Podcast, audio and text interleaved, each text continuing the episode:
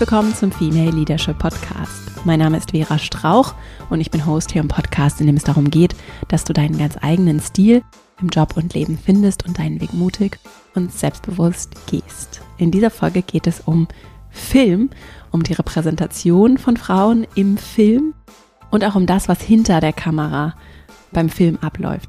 Dazu habe ich gesprochen mit Julia Becker. Sie ist Schauspielerin, Drehbuchautorin und Regisseurin, beschäftigt sich in ihren Filmen mit gesellschaftlichen Themen wie zum Beispiel Selbstoptimierung, Druck sozialer Netzwerke oder auch dem scheinbar unmöglichen Spagat zwischen Familie und Karriere. In ihrem neuesten Kinofilm, der seit Ende August in den Kinos läuft, Over and Out heißt er, hat Julia nicht nur das Drehbuch geschrieben, sondern auch Regie geführt und eine der Hauptrollen gespielt, neben Nora Tschirner, Jessica Schwarz und Petra Schmidt-Schaller. Wir haben gesprochen darüber, was sie vor allem in dieser Kinofilmproduktion aus der Führungsperspektive gelernt hat bzw. angewandt hat. Es ging zum Beispiel um Feedback, darum, wie arbeite ich mit SchauspielerInnen, aber auch als Regisseurin mit so einem großen Team, das an einem Set zusammenkommt und sehr konzentriert über lange Zeit an einem ja, großen Ergebnis arbeitet, sehr viele verschiedene Gewerke. Also es war ein ganz spannendes Gespräch, das ich heute mit dir teilen darf, über ganz konkrete praktische Führungsfragen. Und außerdem haben wir uns auch über die Inhalte im Film unterhalten. Denn da ist es super spannend und vielleicht hast du Lust, das für dich auch direkt mal zu beobachten in Filmen, Serien, was du vielleicht auch medial an Fiktion konsumierst, mal darauf zu achten, wie die Repräsentation vor allem von Frauen aussieht oder vielleicht auch von anderen marginalisierten Gruppen. Das wäre dann nochmal ein anderes, aber auch wichtiges Thema, das ich auch gerne nennen möchte. Und dazu haben wir auch über den sogenannten Bechtel-Test gesprochen. Den wollte ich nur ganz kurz erwähnen. Da geht es um die Stereotypisierung von weiblichen Figuren in Spielfilmen. Und der besteht aus drei einfachen Fragen, denen Filme unterzogen werden. Erstens, gibt es mindestens zwei Frauenrollen? Zweitens, sprechen diese Frauen miteinander? Und drittens, unterhalten sie sich über etwas anderes als einen Mann? Und in jüngeren Varianten des Tests wird dann zusätzlich noch gefragt, ob die Frauen einen Namen haben in dem Film. So, und jetzt als heute mal unkonventionelle kleine Einladung im Rahmen des Intros. Ich nehme das mit, vielleicht hast du Lust, das auch zu tun. Und achte darauf tatsächlich, wenn ich mir Filme ansehe und auch Serien. Und es ist sehr interessant, wie häufig tatsächlich diese drei beziehungsweise vier Fragen nicht mit Ja beantwortet werden können und Filme eben diesen Wächteltest nicht bestehen. Anders ist es mit dem Film von Julia, denn da gibt es vier weibliche Hauptrollen, alle haben einen Namen und sprechen auch miteinander und nicht nur über Männer. Insofern, ich freue mich mit dir sehr, dieses Interview zu teilen. Es war wirklich ein richtig schönes Gespräch, aus dem sich viel mitnehmen lässt. Und äh, dann legen wir gleich mal los.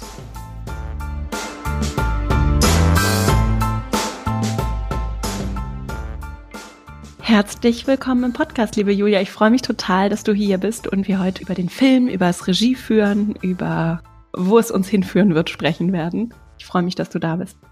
Und ich freue mich extrem, dass ich hier sein darf. Die Filmbranche gilt ja als eher männlich dominiert. Mhm. Und jetzt bist du Schauspielerin. Du hast das Drehbuch auch geschrieben für deinen aktuellen Film Over and Out, ne? Genau. Und bist auch Regisseurin. Ja. Wolltest du immer schon zum Film? Wie ist so dein, dein Karriereweg? Ja, also tatsächlich wollte ich zum Film, solange ich denken kann. Und es war auch ganz süß, weil meine Schwester hat mir einen Tag vor der Premiere, hat sie mir so ein Poesiealbum geschickt wo man so einträgt, ne, so Lieblingsfarbe und Größe und alles und Berufswunsch. Das ist von 88 und da habe ich als Berufswunsch schon Filmstar reingeschrieben. Also irgendwie, ja. Ich glaube, ich wusste gar nicht, was das bedeutet, aber und irgendwann war es dann auch Schauspielerin und alles in diese Richtung, aber ich, dass ich zum Film wollte, war mir irgendwie immer klar. Magst du so ein bisschen deinen Werdegang erzählen? Also genau, ich wollte das dann immer, aber das war ja noch zu Zeiten des nicht richtig verfügbaren Internets und so. Und meine Familie hat auch mit Kunst so gar nichts am Hut und dann war es halt so der, der Klassiker. Also die haben schon gedacht, ja, ich kann sowas, aber ich soll halt erstmal studieren und so. Und ich konnte mir aber so überhaupt nichts anderes vorstellen, was ich, was ich machen wollen würde und habe dann so ein bisschen alibimäßig vier Wochen studiert und da habe ich noch zu Hause gewohnt, mit dem Auto immer so durch die Gegend gefahren, war eigentlich nie in der Vorlesung und habe dann irgendwann gesagt, so komm jetzt, jetzt probiere ich es mal auf Schauspielschulen und habe es dann eigentlich auf der probiert, wo ich dann letztendlich auch war. Und von da ging es relativ, ja, also dann haben meine Eltern mich in der ersten Aufführung da gesehen und haben gesagt, okay, das scheint es dann irgendwie zu sein. Und das war dann ganz schön. Also irgendwie, ja, ich hatte keinen Plan B, habe ich auch nach wie vor nicht. Also es ist, es war immer das eine. Also auch gar nicht Theater oder sowas, es war schon immer Film. Und dann hast du erst mit der Schauspielerei begonnen? Mhm. Genau, mit der Schauspielerei begonnen, habe eine klassische Schauspielausbildung gemacht und es hat mir wahnsinnig viel Spaß gemacht.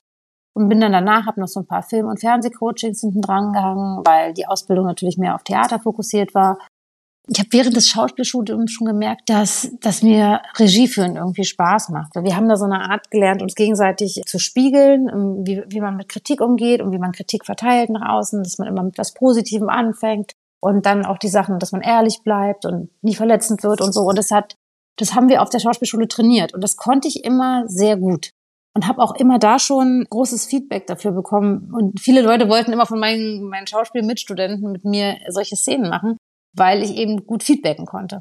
Und damals habe ich das jetzt nicht als Regie begriffen, aber so im Rückblick war das quasi so ein Grundstein fürs Regieführen, glaube ich. So, das ist ganz spannend. Und geschrieben habe ich auch schon in der Schülerzeitung früher und sowas. Also das konnte ich irgendwie auch. Und irgendwann, als ich dann super unzufrieden war, da kommen wir bestimmt auch noch hin später, aber mit dieser ganzen Schauspielerei und diesem, wie dieses ganze Business da so läuft, habe ich dann alles miteinander verbunden und gemerkt, das ist es eigentlich. Und ja, jetzt bin ich da, wo ich da momentan gerade bin. Ne? Der Film hatte gerade Premiere, ne? Over and Out. Genau. Ich finde, stell mir das so krass vor, selber vor der Kamera zu stehen und dahinter ja auch noch alles mitzudenken, mhm. oder? Ja, äh, da äh, ist schon viel, macht aber auch, also mir macht es total Freude, weil es ist natürlich, ich hatte so die erste Idee, das ist das zweite Mal, dass ich das mache. Den ersten Film habe ich gemacht 2018 kam der in die Kinos und den haben wir noch gecrowdfundet, ich und meine Produzentin Frau Koltenmüller.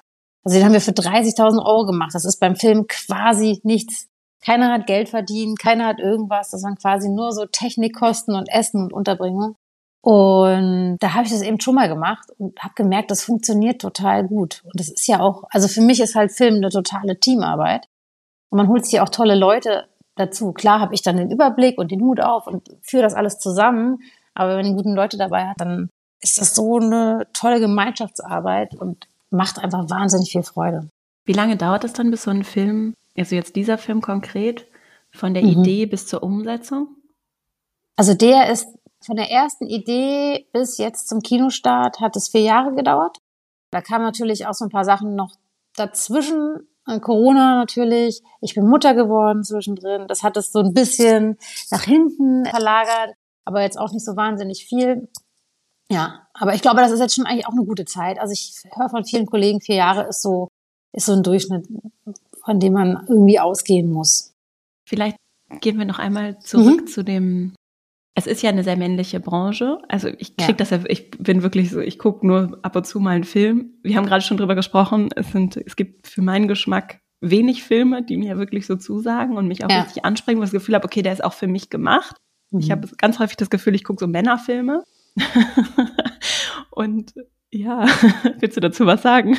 Naja, also es gibt ja auch diesen, ich weiß gar nicht genau, wie man es ausspricht, ich glaube Bechtel-Test oder Bechtel-Test. Mhm, genau. Irgendwo aus Skandinavien kommt der und der wurde irgendwann eingeführt, um zu gucken, ähm, wie das dann mit der Gleichberechtigung im Film ist. Und da geht's, ich hoffe, ich kriege jetzt alle Kriterien zusammen, es sind nicht so viele, spielen zwei Frauen mit, haben die beiden Frauen Namen, unterhalten die sich miteinander und wenn die sich miteinander unterhalten über was anderes als Männer. Also vier ganz einfache Punkte. Und als der aufgekommen ist, sind fast alle Filme, die zu der Zeit draußen waren, durchgefallen. Und es ist tatsächlich auch immer noch so, dass viele Kinofilme nach wie vor ein Problem mit diesem Test haben. So, also weltweit. In den letzten Jahren, seit MeToo, ändert sich sehr viel so und glaube ich auch sehr rasant, habe ich so das Gefühl. Aber ich finde es verrückt, 2022 immer noch, dass man sich diese vier Fragen stellen muss und äh, denkt so, das kann doch nicht sein, das ist doch ein Scherz. Also mir ist das tatsächlich eine ganze Weile nicht aufgefallen. Nee ich möchte das nochmal relativieren für Männer. Ich glaube, es ist für so ein toxisches Männlichkeitsbild so, vielleicht mal so, oder für so ein Männlichkeitsbild produzierte Filme.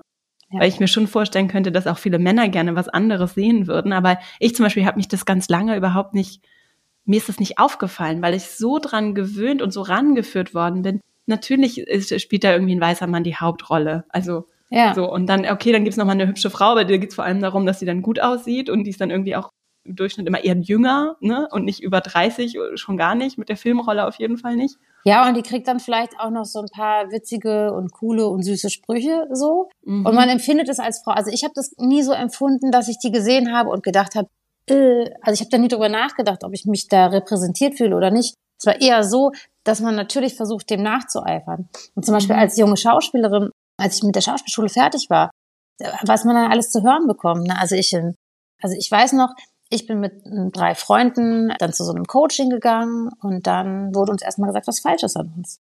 Du musst dir die Zähne machen lassen, wurde einer Freundin gesagt. Du bist zu dick, wurde einer anderen gesagt. Und bei mir so, ja, ist eigentlich okay, aber fünf Kilo weniger wären auch nicht schlecht. So, und so fängst du halt an. Und du bist zu alt. Und ich war 24. Eigentlich bist du schon ein bisschen zu alt. Und ich habe das in dem Moment tatsächlich, habe ich nicht hinterfragt, was er gesagt hat zu mir, sondern ich habe nur mich hinterfragt. Ich weiß noch, ich hatte kurz danach meinen 25. Geburtstag, meine Mutter begrüßte mich mit ein Vierteljahrhundert. So, total fröhlich. Und ich habe fast angefangen zu heulen, weil ich dachte, mein Leben ist vorbei. Und da liegt halt so das, der Fehler im System, dass man so, oh, dass, dass man sich sowas eben auch, auch durch das Frauenbild in Film, dass man sich sowas anzieht und denkt, na klar, bin ich falsch, na klar, muss ich ähm, anders aussehen, na klar, muss ich, ich habe ja später gehört, du, deine Stimme ist zu tief für dein Äußeres und alles. Also es ist so ganz viele Sachen, und da tut sich, glaube ich, gerade was und da versuche ich auch dran zu arbeiten und eben, dass, dass, dass wir Frauen nicht immer süß und sweet und sexy und stöckelig und dünn und alles, alles durch die Bank sein müssen, sondern dass wir alles sein dürfen und alle Facetten haben dürfen im Film, weil ich glaube, das ist auch eine Verantwortung, die wir nach außen tragen, weil das ist das, was die Leute sehen. Das ist nicht nur was in Großstädten passiert, sondern was auch, was auch später im Fernsehen läuft und wo, wo sich Mädchen sehen und denken, ah, gucke mal. Aha, interessant. Guck mal, die ist ja total mieslaunig die ganze Zeit. Ich bin auch immer mieslaunig, aber es scheint okay zu sein. Zum Beispiel, jetzt nur eine Facette. Und da kann, muss man halt so viele Filme machen, weil, also, ein Film oder fünf Filme allein schaffen das nicht. Wir brauchen halt viel mehr weibliche Narrative, die, die, die das erzählen, damit es viel mehr Facetten zu sehen gibt. Es gab natürlich auch vorher tolle Filme mit tollen weiblichen Figuren. Und es gibt auch tolle männliche Regisseure, die ganz tolle weibliche Figuren erzählen. Ne? Das darf man unter dem ja. ganzen Frauen sollen jetzt, Frauen sollen jetzt, darf man das nicht vergessen. Das natürlich ja. gibt es wahnsinnig, wahnsinnig tolle Regisseure. Aber wir können das ein bisschen mehr anleveln. Das wäre, das wäre schön. Ne? Und das heißt ja. nicht, dass die, die, die Männer jetzt nichts mehr machen sollen. Ich finde es auch toll, Filme über Männer zu sehen und da was mitzunehmen ja. und da was rauszulernen. Ne? Also das darf man nicht vergessen. Ich habe so viele männliche Figuren, die ich selber, die ich so ins Herz geschlossen habe. Es wäre schlimm, wenn es die nicht gäbe. Ja. Noch hinzufügen, weil sonst ist es so ein bisschen so, es soll gar kein Bashing sein, sondern eher so eine, für die Angleichung. Eine vielfältige Repräsentation finde ich auch, also weil das ja genau. Also ich ja. glaube, dass es so auch die Bilder, die von Männern gezeichnet werden, die sind ja auch erstmal nicht unbedingt repräsentativ. Also dieses immer stark und auch dieses gewaltvolle mhm. ist ja schon ein Stück weit auch ein Spiegel ja von etwas, was so vermeintlich so zu sein hat und das oder vielleicht auch so ist. Also männliche Gewalt zum Beispiel ist ja auch sehr sehr präsent, so präsent, dass ja. sie uns zum Teil gar nicht mehr auffällt. Und wenn wir uns dann überlegen, dass wir uns ja auch Bilder ausmalen davon, wo es vielleicht mal hingehen kann und was besser ja. werden könnte, ohne dabei naiv zu sein, dann finde ich es auch wichtig, für alle jungen Menschen und auch für ältere Menschen zu zeigen, nee, es geht auch so, du kannst weinen, du kannst Voll. alles sein. Ne? Du, und du musst nicht stark sein. Ja, voll. Meine Kollegin Petra Schmidt-Schaller, die auch in meinem Film mitspielt, hat was ganz Tolles gesagt vor ein paar Tagen in einem Interview. Und zwar hat sie gesagt, man liest in einem Drehbuch sofort, ob ein Mensch das geschrieben hat. Also und sie meinte damit eben, wie gut jemand beobachtet. Und da ist es halt völlig fernab von Männern oder Frauen. Und das fand ich irgendwie also sie hat es so schön ausgedrückt. Ich kann es gar nicht so schön wiedergeben, wie sie es gesagt, aber genau darum geht's. Darum geht's mir zum Beispiel auch bei der Teambildung, weil ganz viele jetzt fragen, und willst du jetzt nur mit Frauen arbeiten? Nee, ich will mit tollen Menschen zusammenarbeiten und da bin ich jenseits des Geschlechts. So, da, da gucke ich mir alles an. Das fand ich irgendwie, das trifft den Nagel so auf den Kopf irgendwie. Ja, und den Teamgedanken finde ich auch sehr schön, weil es ja auch um mehr als Gender geht. Das ja. spielt ja, ne, das es geht ja auch, und wir sehen das jetzt ja gerade mit aktuellen Diskussionen rund um, wie werden Leute repräsentiert, ja. auch unterschiedliche Herkünfte, wie ja. werden die abgebildet, ne? Sind das nur Menschen, die ja studiert haben, sind das Menschen, die, die eine andere Hautfarbe haben, ja. ne? weil das auch alles sehr weiß ist. Es ist genau. AkademikerInnen häufig. Sehr hetero. Hetero sowieso. Ja. Da finde ich diesen Teamgedanken und auch so ko-kreative Prozesse, das wollte ich den nämlich auch mhm. fragen, super spannend, weil ja diese Perspektivenvielfalt eben auch verschiedene Perspektiven braucht, so die in den Prozess mit einfließen dürfen, oder? Also Ja, also was die Perspektivenvielfalt angeht, ne? Also gerade beim Film ist es ja so, dass letztendlich ist dahinter irgendein Film und dann stehen da meistens steht der Regisseur vorne und die Schauspieler so und dann werden die gefeiert oder eben gebasht, je nachdem. Aber was ja hinter einem tollen Film steht, steht ja ein ganz großes, wunderbares Team, was alle Ideen mit reingebracht hat. Ne? Da sind die Szenenbildnerinnen, da sind Maskenbildnerinnen, da, da alle kommen dazu und machen irgendwas. Ich begreife meine Aufgabe in der Regie immer so, ich habe früher auch Hockey gespielt und ich habe im mittleres Mittelfeld gespielt. Und irgendwann habe ich so gedacht, das ist ein bisschen ähnlich. Mir werden so die Bälle zugespielt und ich verteile die dann wieder irgendwo hin. Und irgendwie passt diese Analogie ganz gut, weil ich kann ja kein Szenenbild bauen. Ne? Und ich, ich kann natürlich sagen, ich stelle mir das so vor, das fühlt sich so und so an. Und dann kommt jemand und legt mir da eine Mappe hin und sagt, meinst du so? Und dann bin ich immer ganz gerührt, ähm, wenn Leute mir genau zuhören, ne? andere Departments. Und da merkt man halt relativ früh, wenn man quasi die Leute zusammenholt, spricht man eine Sprache oder spricht man die nicht, jenseits des Geschlechts sowieso. Und eben auch, was dann am Set, ne? Es gibt ja Regisseure, die äh, oder Regisseurinnen ähm, sowohl als auch, die das nicht ertragen, wenn jetzt jemand außerhalb ihnen einen Kommentar am Set ablässt. Ich finde das toll. Und wenn mir die, die Maske irgendwann zuflüstert und sagt, ich habe mir gerade, ich habe das gerade gesehen, ich finde, ich hatte noch einen lustigen Gag. Willst du mal hören? dann höre ich mir das an. Das kann doch, also ich kann doch immer noch sagen, nee, finde ich passt nicht, aber es kann doch im Zweifel nur noch besser werden. Weil jeder, der an so einem Set steht, möchte das beste Produkt herstellen. Und das finde ich, da, da, habe ich das Gefühl, wenn alle so denken würden, dann würde es auch viel mehr gute Filme geben, wenn man so, wenn man auch so die Kritik, sowohl die positive als auch die negative irgendwie zulässt. Ohne Angst hat, dass das eigene Ego dadurch zerstört wird oder irgendwas. Das, das finde ich immer, ja, würde ich mir wünschen, dass das viel mehr Leute so machen. Ändert sich da auch was oder ist das, hast du das sonst anders wahrgenommen? Kann ich schwer sagen. Also ich habe jetzt auch den, in den letzten zwei Jahren halt vor allen Dingen an diesem Film gearbeitet und nicht so viel gedreht, weil ich einfach gar keine Zeit hatte neben äh, Muttersein und Film machen irgendwie. Ich höre Verschiedenes von meinen Kollegen. Also es gibt ja. solche und solche in beiden Geschlechterparts. So ich glaube, es wird immer, also Film ist natürlich auch so eine Branche, wo sich natürlich Egos tummeln, so. Ich glaube, das, das gehört irgendwie so auch ein bisschen dazu. Und da wird das wahrscheinlich nie ganz verschwinden, schätze ich mal. Als du die Idee für den Film hattest und das vielleicht auch alles ein bisschen anders machen wolltest, ne? so, so wirkt es auf jeden mhm. Fall.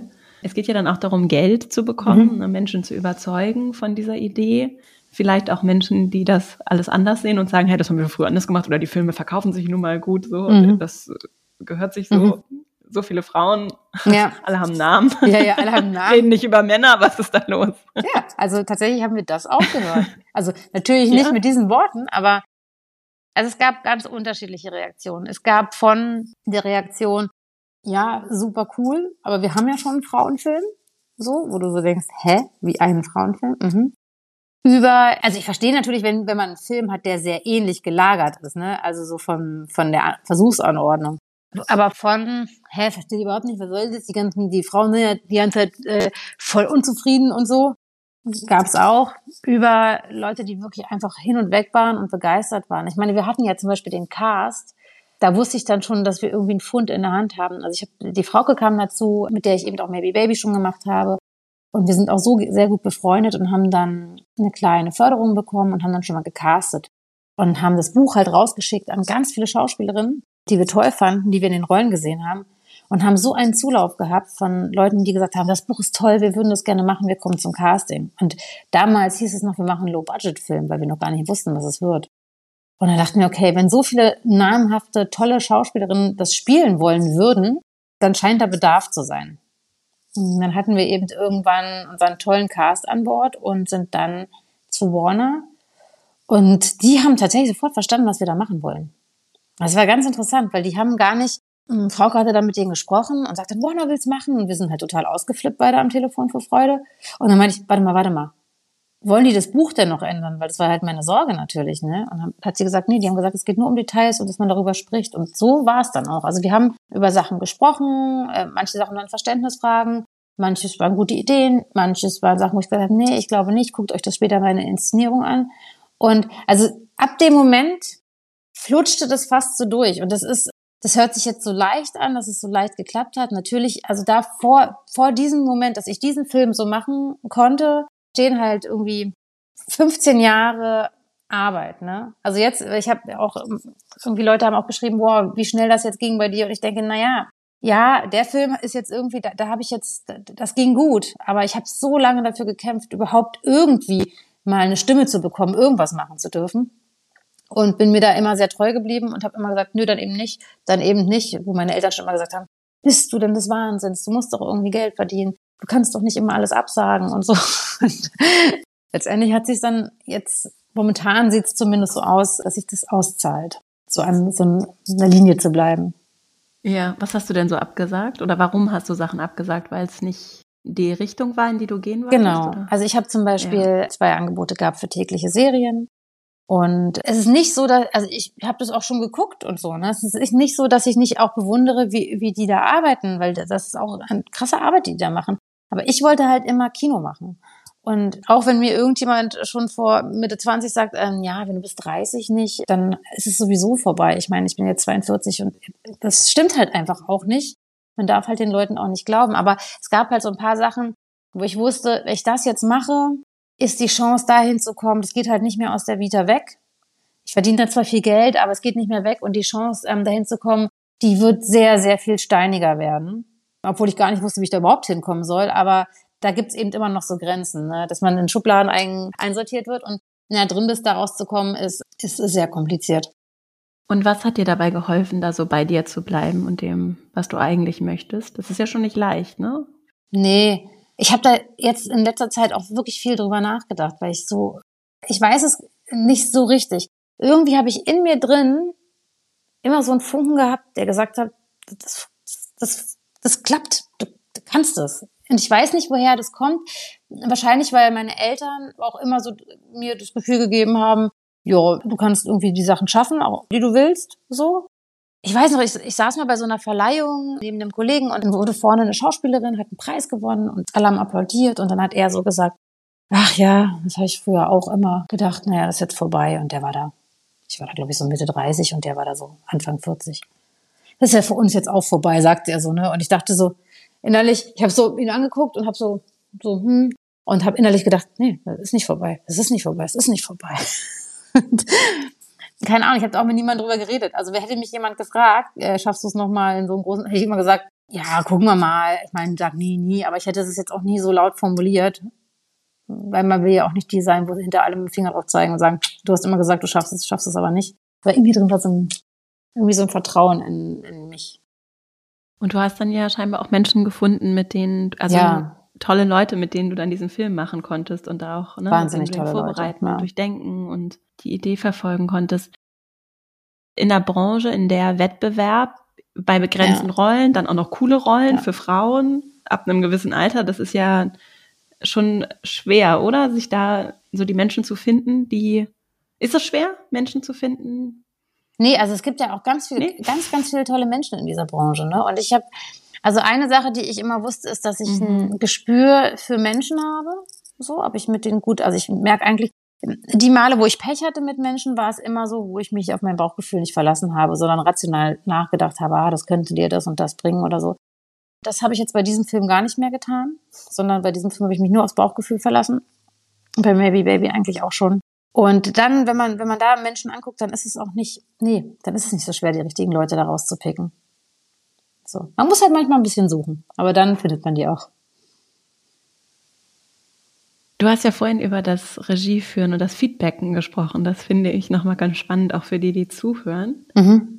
Ich stelle mir das so schwer vor, ja das sind Menschen, die haben ja, die geben ja sich selbst in diese Rolle rein und dann hast du selber auch noch Vorstellungen und möchtest aber ja nicht, genau. dass die blockiert sind ne, und sich nicht ganz so reingeben können. So, wie machst du das? Erstmal, jeder Schauspieler braucht irgendwie ein anderes Feedback.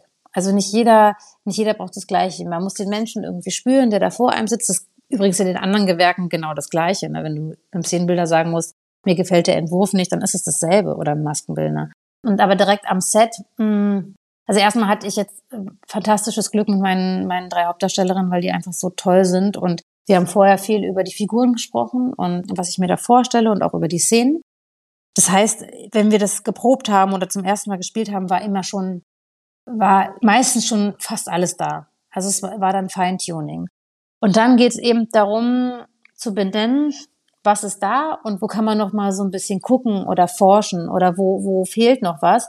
Und das eben, auch wenn einem die Zeit knapp wird und wir, man weiß, man muss das jetzt aber noch mal machen und man muss, dass man da nie hektisch wird oder seine eigene Angst, um irgendwas nicht in den Kasten zu bekommen, nach außen trägt, sondern immer guckt, dass man das ruhig, dass man ruhig bleibt und dass man eigentlich was du gesagt hast, dass man, dass man weiß, die anderen packen sich da so rein und keiner spielt mit Absicht was Blödes. Und genaue, genaue Sachen helfen halt. Also wenn du genau beobachtest, wenn du, ich glaube, das, das ist so ein bisschen der Prozess gerade im Denken, kommen mir die Sachen auch zurück. Also genau, wenn du genau benennen kannst, an welchem, welchem Moment in der Szene kann es noch ein bisschen tiefer gehen oder kann es noch ein bisschen, das Timing ein bisschen anders sein. Also wenn du es genau benennen kannst, dann hilft es den meisten Schauspielern zu sagen, ah, okay, verstehe, ja, nee, habe ich auch so gespürt oder so. Ja, da muss man halt genau hingucken. Und das ist das, was, was ich vorhin meinte, was ich in der Schauspielschule gelernt habe, genau hinzugucken, um nicht nur zu sagen, ja, hat mich irgendwie nicht berührt, das fand ich irgendwie scheiße oder so, sondern einfach nur, ah, okay, wo ist das Schräubchen, an dem man drehen muss?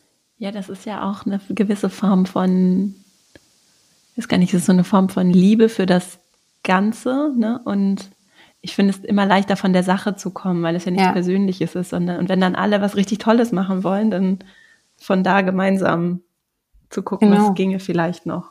Ja. Schwierig wird's halt, wenn du jemanden hast, der, der wirklich am Thema vorbei, also es passiert natürlich auch, dass du mal einen Schauspieler hast, wo du so denkst, ach du grüne Neune, dann wird es schwierig, aber dann auch da bringt es halt nichts, wenn du ungeduldig mhm. wirst, weil das macht jemand nur zu und dann geht halt gar nichts mehr. Alles, was ungeduldig, ich verstehe auch nicht, wie, wie Leute sagen, sie haben, sie wollen mhm. Schauspieler brechen oder schreien die an oder da herrscht, ein Klima der Angst. Ich hatte das noch nicht tatsächlich. Also ich hatte das so, dass jemand mich angeschrien hat am Set, hatte ich noch nicht. Aber ich habe das schon oft gehört. Und ich denke so, oh Gott, ich weiß nicht, wie ich damit umgehen könnte. So interessant, weil es so viele Parallelen zur Arbeitswelt gibt. ja, voll. Ja, egal, ob du in einem Geschäft mhm. arbeitest oder in einem Startup oder so, es kommen immer Leute und keiner kommt und will dir Scheiße präsentieren. So, am Anfang. Irgendwann natürlich verlieren, wenn man den Mut verloren hat, dann macht man irgendwie auch keine gute Arbeit mehr sicherlich. Aber anfangs glaube ich, die Leute geben ihr Bestes und das will ich auch würdigen. Ja, und es gibt auch da so Leute, also ich höre das auch regelmäßig, dass immer noch, dass es den Wettbewerb braucht, der belebt das Geschäft und so ein Klima, also ich weiß gar nicht, der Angst heißt es dann zwar nicht explizit, aber implizit ja. ist es genau das, was gelebt wird. Ja, ja, genau. Und das holt manchmal vielleicht tatsächlich aus Menschen schon irgendwie kurzzeitig was raus, weil dieser Angstmodus ja das mit uns macht, ne, dass wir dann vielleicht sehr fokussiert sein können. Aber gerade weil ihr ja auch, also wenn so über lange Zeit gemeinsam gearbeitet wird, kann das ja gar nicht, gar nicht nachhaltig sein oder der beste Weg sein, so aus meiner, ja. Nee, und vor allen Dingen, weißt du, wie ich das immer sehe, ist ja, dass, klar, also vielleicht für das eine Projekt würde, das bringt es dann auch mal was, aber für mich ist Arbeitszeit ja auch immer Lebenszeit, ne? so, so, so ein Film, also allein der Dreh dauert acht Wochen oder die ganze Vorbereitung. Ich möchte dann, wir haben ja auch in Kroatien gedreht, ne, und dann sitzt du da mit den Leuten abends noch auf dem Bio und ich finde es schön. Ich möchte nicht, dass dann danach jeder so, oh, die will ich nicht mehr sehen. Die kotzen mich so an. Ich mag das, mit meinem Team zusammen zu sein und mit meinen Schauspielern und ich, hm, ich mag das, wenn alle eine gute Zeit haben. So, ich finde das schön und weißt du, dieses ständige, man muss ganz doll arbeiten und dann muss man ganz doll Wellness machen, dann muss man wieder ganz doll arbeiten. Oh, also sollte es doch eigentlich nicht sein. So lieber, dass man beim Arbeiten genauso Spaß hat. Ich habe manchmal das Gefühl, so, und das ist natürlich auch fatal, aber oh, ich bin so happy mit dem, was ich mache und mit dem, dass ich, dass ich gar nicht arbeite. Und manchmal werde ich so gefragt und dann denke ich, nee, nee, ich mache das noch, weil ich das Gefühl habe, noch gar nicht gearbeitet zu haben. Dabei habe ich schon zwölf Stunden gearbeitet, aber weil mir das so eine Freude bereitet, was ich tue. So. Das kenne ich, das ist sehr schön. Ja. Ist schön, ist auch gefährlich, ne? Es ist gerade mit Kindern wird es irgendwann gefährlich so. Und trotzdem tausendmal lieber als irgendwas, wo ich jeden Morgen hingehe und denke, ah, ich ja. will nicht. Du hast das Drehbuch selber geschrieben, ne? Hast du das dann ganz mhm. alleine geschrieben oder habt ihr das zusammen gemacht? Wie ist da so der Prozess? Das habe ich ganz alleine geschrieben. Das mache ich auch. Ich, also es gibt ja eine Vorstufe, das heißt Treatment oder Bildertreatment, wo quasi jede Szene schon drin steht und der Inhalt und auch so. Ich habe da auch schon mal so Sätze mit drin und sowas. Und auch bis ich das fertig habe, zeige ich das sogar niemand und rede mit niemandem über die Idee. Weil ich will nicht, dass mir da jemand reinquatscht oder sagt, ah, ich habe da auch noch eine Idee oder so. Ich möchte das erstmal in meinem Kopf entstehen lassen. Und dann habe ich das Treatment und dann schicke ich das eben dem oder der Produzentin, in dem Fall halt Frauke, mit der ich das gerne machen wollte. Und dann sprechen wir natürlich darüber. Aber ich schreibe das ganz allein. Ich brauche das auch. Ich brauche diese Ruhe und diese. Ich freue mich später über Input, ne, auch über Ideen oder so Gedanken. Aber ja, so viel ist vorher nicht, nee. Und wie hast, hast du das gelernt oder wie? Nee, ich habe, hm, also ich bin tatsächlich ein kompletter Bauch, Bauchmensch. Auch Drehbücher schreibe ich aus dem Bauch raus. Ich meine, es gibt, man sagt beim, beim Film, es gibt Sachen, die sind character-driven Filme und dann gibt es welche, die sind plot-driven. Und plot-driven, also der, die Geschichte macht da quasi den Motor. Da, da gibt's ja auch richtige, ich glaube, da, da muss man sich sicherlich mehr an, an Regeln halten. Character-driven, dann folgst du halt den Figuren und ich folge meinen Figuren. Also bei mir sind dann zuerst also der, der Grundgedanke und diese, diese Figuren. Und die lasse ich dann miteinander interagieren. Und es ist in meinem Kopf wirklich, wie, als würden die sich schon unterhalten. Also in meinem Kopf lebt es. Dadurch war es zumindest bis jetzt so, kannst du mich ja vielleicht in vier Jahren nochmal fragen, aber dass sich die Dramaturgie dadurch immer sehr gut ergeben hat und das total gut funktioniert hat. Und ich verlasse mich da eben auf meinen Bauch. Das ist, also das ist, glaube ich, sowieso der, der, Tipp, den, mich, den ich immer jedem geben würde, ne? dass man viel mehr darauf hört. Es gibt einen Grund, warum sich manchmal was Bauch komisch anfühlt, weil man übel ist oder Bauchschmerzen hat oder mal kribbelig oder irgendwas. Der Körper sagt einem schon so viel, was richtig oder falsch ist. Und das ist jetzt nicht nur beim Filmen, sondern auch so andere Entscheidungen, die man fällt. Und mal den Kopf da ein bisschen auszuschalten und mal wieder selber hinzuhören irgendwie. Und wenn diese Charaktere zu entwickeln, ne? Wie machst mhm. du das? Achtest du da auch auf Dinge, die dir besonders wichtig sind? Ich klaue hemmungslos bei Menschen, die ich kenne. So, also was nicht heißen soll, dass irgendeine Figur in irgendeinem meiner Filme quasi jemand ist, den es wirklich gibt. Aber ich beobachte das und ich nehme ich nehme ganz viele Facetten mit rein und mix die dann neu zusammen und stelle daraus quasi neue Menschen her. Und ich notiere auch ständig Sachen. Mein Handy ist immer voll mit Notizen, Notizen lustige Situationen, die sind vielleicht manchmal auch gar nicht jetzt da in dem Moment so lustig, aber ich, mir kommen dann so Gedanken und dann immer irgendwie Sachen, Moment, ich muss schon wieder. Und dann alle mal so, äh, schon wieder. Und dann gucke ich mir das hinterher an. Also ich habe jetzt zum Beispiel schon eine Idee fürs nächste und habe daraufhin auf dieses Thema halt meinen Blick geschärft. Und das ist, wenn man, wenn man die Welt beobachtet, dann gibt es so viel zu entdecken und so viele Sachen zu erzählen, die auch Spaß machen auf der Leinwand oder auf dem Fernseher später wo man sich wiederfinden kann. Man muss halt nur genau hingucken. Du hast gerade eben, äh, bevor wir angefangen haben aufzunehmen, kurz gesagt, dass du Filme machst, die du selbst auch gerne siehst, ne? Ja, ja, definitiv. Und was siehst du gerne? Wie würdest du das beschreiben? Ich gucke ganz viele verschiedene Filme gerne. Ne? Ich gucke auch Marvel-Filme mhm. super gerne, wobei das gar nicht mal so, so weit fern ist von dem, also irgendwie schon von dem, was ich mache, aber ich mag immer diese Mischung aus Tragik und Komik. Ich mag, wenn sich das verbindet. Mhm und man irgendwie viele Emotionen in, in, in einem so einem Erlebnis haben kann. Und ich finde, die, die Amerikaner machen das ganz toll. Es gibt ganz viele von diesen Indie-Produktionen, wo zum Beispiel Silver Linings ist auch so ein Film oder Our Idiot Brother oder so. Also es gibt so viele, die, die da natürlich auch wahnsinnig viel Geld kosten in Amerika, aber die hier als Indie-Produktionen gelten und da auch die verbinden immer diese tiefe, die, diese ganzen ehrlichen Emotionen. Und letztendlich bei Marvel ist es ja auch so, dass die super lustig sind und dann wieder so heroisch und man fühlt da so mit. Auf einem übertriebenen Maße in beide Richtungen natürlich, aber ich, ja, ich glaube, das sind so meine Hauptlieblingskategorien von Filmen, so wo man beides kann. Tragisch-komische Filme eben. Und Komödien mag ich schon auch sehr gerne. Also ich mag auch Komödien, wo es richtig rund geht und wo man so denkt, wow, mag ich auch. Hast du bei den Frauencharakteren auf was Bestimmtes geachtet in dem Film jetzt? Naja, ich habe darauf geachtet, mm, dass sie mir dass ich sie als authentisch empfinde, dass ich das, also gerade bei der Inszenierung, also ich habe sie geschrieben und dann beim Spiel, dass, dass die Sätze nicht aufgesagt rüberkommen, dass die, dass man das Gefühl hat, ah, ich kenne so jemand. Und das ist auch das, was mir jetzt gespiegelt wurde. Natürlich sind Menschen unterschiedlich und es wird auch Leute geben, die sagen, hey, eine Frauen kenne ich nicht. Ist auch in Ordnung. Aber ich habe das jetzt schon ganz viel gespiegelt bekommen, dass, boah, ich habe mich erinnert und das ist wie meine Freundin und das ist das. Und bei mir ist es tatsächlich sogar so, dass ich mich in allen drei Figuren stellenweise wiederentdecke, obwohl die so unterschiedlich sind. Ja, und dass die eben vielschichtig sind, ne? dass die, dass die nicht nur ein Problem haben. Es ist ja ganz oft so, dann, dann wird die Liebe gesucht und dann geht's um die Liebe und dann ist halt, dann, dann ist es das und das immer irgendwie, wenn die sich umdrehen, dann steht da das nächste Problem vor der Tür und sie denken, ach, das ja auch noch und so. Das, das habe ich versucht, alles da reinzupacken, weil ich ja, finde das im Leben auch so. Ne? Du denkst so, jetzt habe ich das eine gelöst. Ah, fuck, da war ja auch noch das so. Und dann so, ah nee, und dann denkst du das und so und ständig rutscht dir äh, das Herz in, in den Magen, weil du so denkst, ah, Manu, kann ich mal, kannst nicht mal irgendwann aufhören.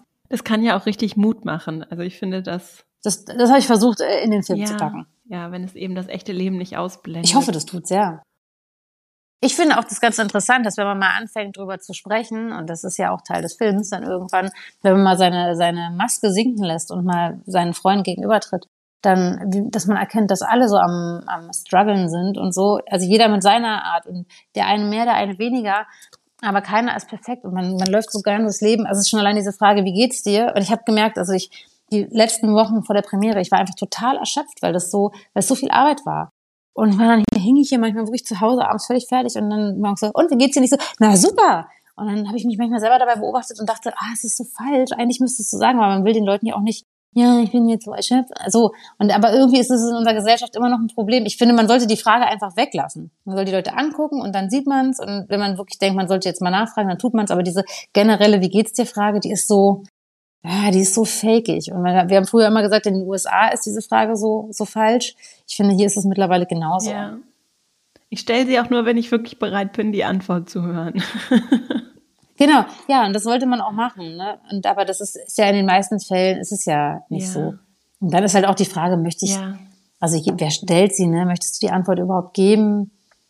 Und gerade als Frau willst du ja jetzt auch nicht, dass du, also weiß man wahrscheinlich auch, aber gerade wenn du da in so einer Position bist, wo du irgendwie viel Verantwortung trägst, dann bist du ja auch nicht die sein, die sagt, ja, übrigens, nee, ach, ich habe so eine Unterleibsschmerzen, ich habe halt meine Tage. So, und also das ist jetzt zum Beispiel auch so ein Thema, mhm. ne? Und dann. Wobei es eigentlich cool ist. ja, genau, aber das ist halt immer eine Frage, mit wem man spricht. Ja. Also mit Frauen ist es dann auch so, ne? Aber viele Menschen sind noch nicht bereit dafür. Und das ist, glaube ich, ich nee. glaube, wir bewegen uns in die Richtung, in der wir auch über dieses Stigma offen sprechen werden. Ich hoffe es auf jeden Fall. Dieses Stigma, was fünf, ja, was 50 Prozent der ja, Menschheit furchtbar. stigmatisiert. Blut. Ja. ja. Aber es ist so. Also, also du merkst auch immer noch, wie es in der, wenn, wenn du irgendwie wieder, wieder so eine Stille in den Raum, wenn sich zwei Frauen darüber unterhalten, ne? Mhm. Okay okay, wie, wie schleiche ich mich jetzt zum Kühlschrank? So, ist, ja. Aber es ist viel in Bewegung immerhin und. Ja, ja, das ja. stimmt. Und das ist auch schön. Also deswegen, insgesamt ist sehr viel in Bewegung. Woran arbeitet, also du kannst sicherlich noch nicht verraten, woran genau, aber nee. was äh, gibt es irgendwie so ein Thema oder irgendwas, was du ähm, das, das verrate ich tatsächlich auch noch nicht, weil ich damit nicht so gute Erfahrungen ja. gemacht habe, Sachen im Vorhinein irgendwie ähm, zu sagen. Aber also es wird auch wieder tragisch komisch werden. Also die Tonalität aus meinen ersten beiden Filmen ähm, werde ich versuchen beizubehalten. Ja, und also ich, ich freue mich jetzt auch richtig, jetzt nach diesen vier Jahren an dem, mit den, mit diesen Figuren äh, die nächsten zu erschaffen. Da habe ich richtig Lust drauf, weil das ist so, also ich bin jetzt auch bereit, meine anderen Figuren loszulassen. So. Und will jetzt neue Freunde machen mit denen. Das ist immer so ein bisschen wie so Freunde, die man so ran und dann ist man die ganze Zeit mit denen so zusammen und dann sagt man so, jetzt dürft ihr auf die Reise gehen, jetzt gucken wir mal und äh, gucken mal, was, was die nächsten Menschen da hinter der Tür mhm. wollen und was die von ihrer Geschichte erzählt haben wollen. Spannend. Magst du die auch alle? Mhm. Oder gab es auch schon mal Leute, die du nicht mochtest? Ähm, ja. Mhm. Figur, die ich nicht mochte. Nee, ich mag die eigentlich, also bis jetzt, nee, ich mag die immer alle. Ich mag die äh, mit ihren, weil ich ja immer versuche, hinter die Fassade zu gucken und zu gucken, Warum sind die so? Es kann sein, also, dass der Zuschauer die am Anfang zum Beispiel mal nicht mag oder irgendwie, aber dann will ich ja immer, dass man irgendwann das so entblättert und dann darauf kommt, mhm. ah, okay. Weil ich, so ist es im normalen Leben, sehe ich das eben auch so, dass, dass du ja ganz schnell urteilst über Menschen und dann im Nachhinein sich oft herausstellt, das war falsch und das ist da, da ist was ganz anderes dahinter.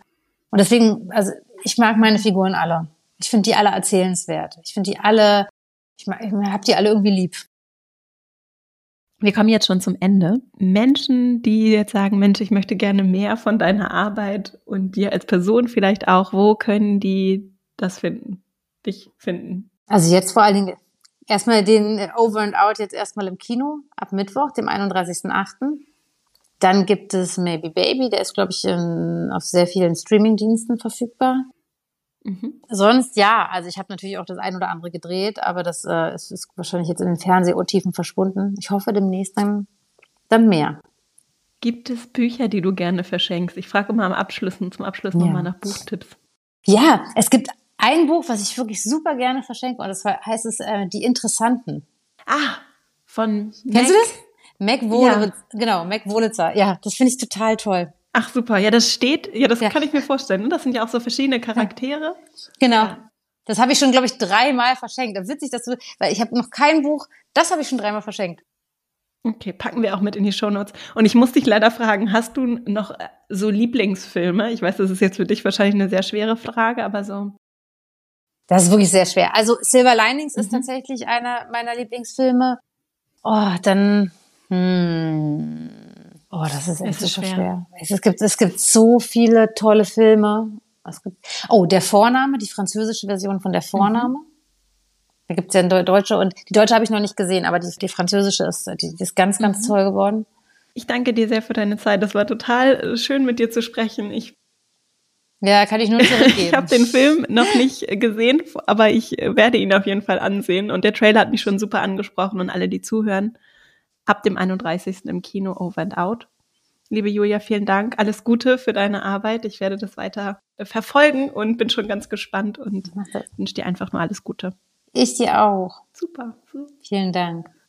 Ich hoffe sehr, dass du aus diesem Gespräch für dich etwas mitnehmen konntest. Für mich ist es auf jeden Fall auch nochmal der Punkt des Feedbackgebens gewesen, was für ein schönes Geschenk es sein kann, schönes Feedback zu bekommen. Und wie ja Julia das indirekt auch gezeigt hat, dass Menschen das sehr als sehr bereichernd finden und auch aktiv suchen, wenn wertschätzend Feedback gegeben wird, weil wir vielleicht auch einfach intuitiv spüren, dass das ein großes Geschenk sein kann. So. Und es hängt natürlich viel davon ab, wie wir das dann verpacken. Und es hängt natürlich viel davon ab, wie viel Aufmerksamkeit, auch Liebe zum Detail wir dann in dieses Feedback vielleicht stecken und wie wir es dann auch transportieren und wertschätzen zu unserem Gegenüber bekommen. Und dann ist das sicherlich etwas, was nicht nur bei Film, Fernsehen, im Schauspiel eine Rolle spielt, sondern auch so in unserem beruflichen Alltag und auch in unserem sonstigen privaten Miteinander sehr bereichernd sein kann. Insofern vielleicht ein Takeaway für dich aus dieser Folge.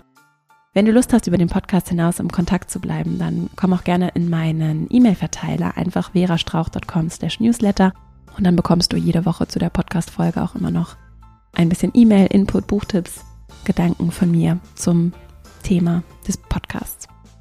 Jetzt danke ich dir erstmal für deine Zeit und Aufmerksamkeit. Auch übrigens für die schönen Rezensionen, die den Podcast jede Woche erreichen. Das ist ein großes Geschenk und hilft tatsächlich sehr, damit er gefunden wird. Auch wenn er weiterempfohlen wird an Menschen, dann hilft das hier sehr unserer Arbeit. Insofern vielen Dank für die vielen 5-Sterne-Bewertungen und wunderschönen Kommentare.